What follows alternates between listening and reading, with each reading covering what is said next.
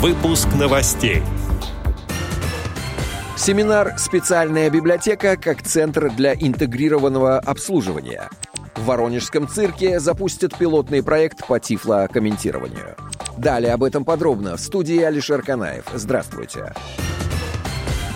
В Воронежском цирке запустят пилотный проект по тифлокомментированию, сообщает официальный сайт Росгосцирка. Необычное цирковое представление в Воронежском цирке пройдет 10 октября.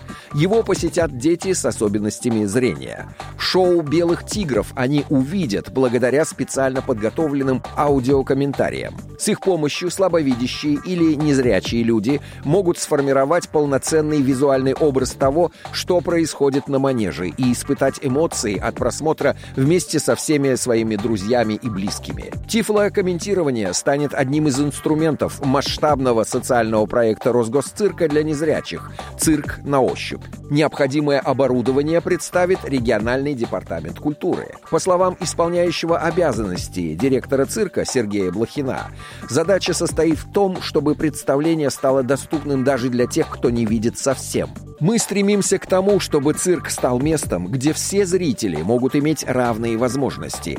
И с помощью тифло-комментариев хотим подарить радость тем, кто не видит арену и артистов, но глубоко и ярко переживает все эмоции, все волнения, которые свойственны зрителям, заявил Сергей Блохин. Помимо полосатых хищников, гостей цирка ждет единственный в России трехтонный носорог. Представление будет идти в Воронежском цирке до 17 октября.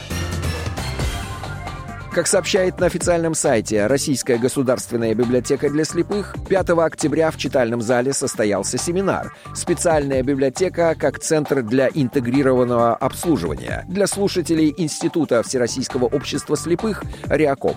В нем приняли участие представители местных организаций ВОЗ России, республик Алтай, Крым, Мордовия, Томской и Оренбургской областей.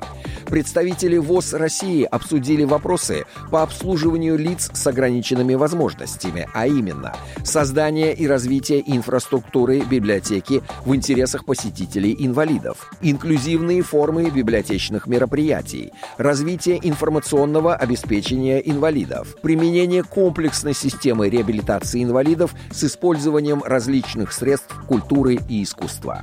Отдел новостей «Радио ВОЗ» приглашает к сотрудничеству региональной организации. Наш адрес новости собака радиовоз.ру. В студии был Алишер Канаев. До встречи на «Радио ВОЗ».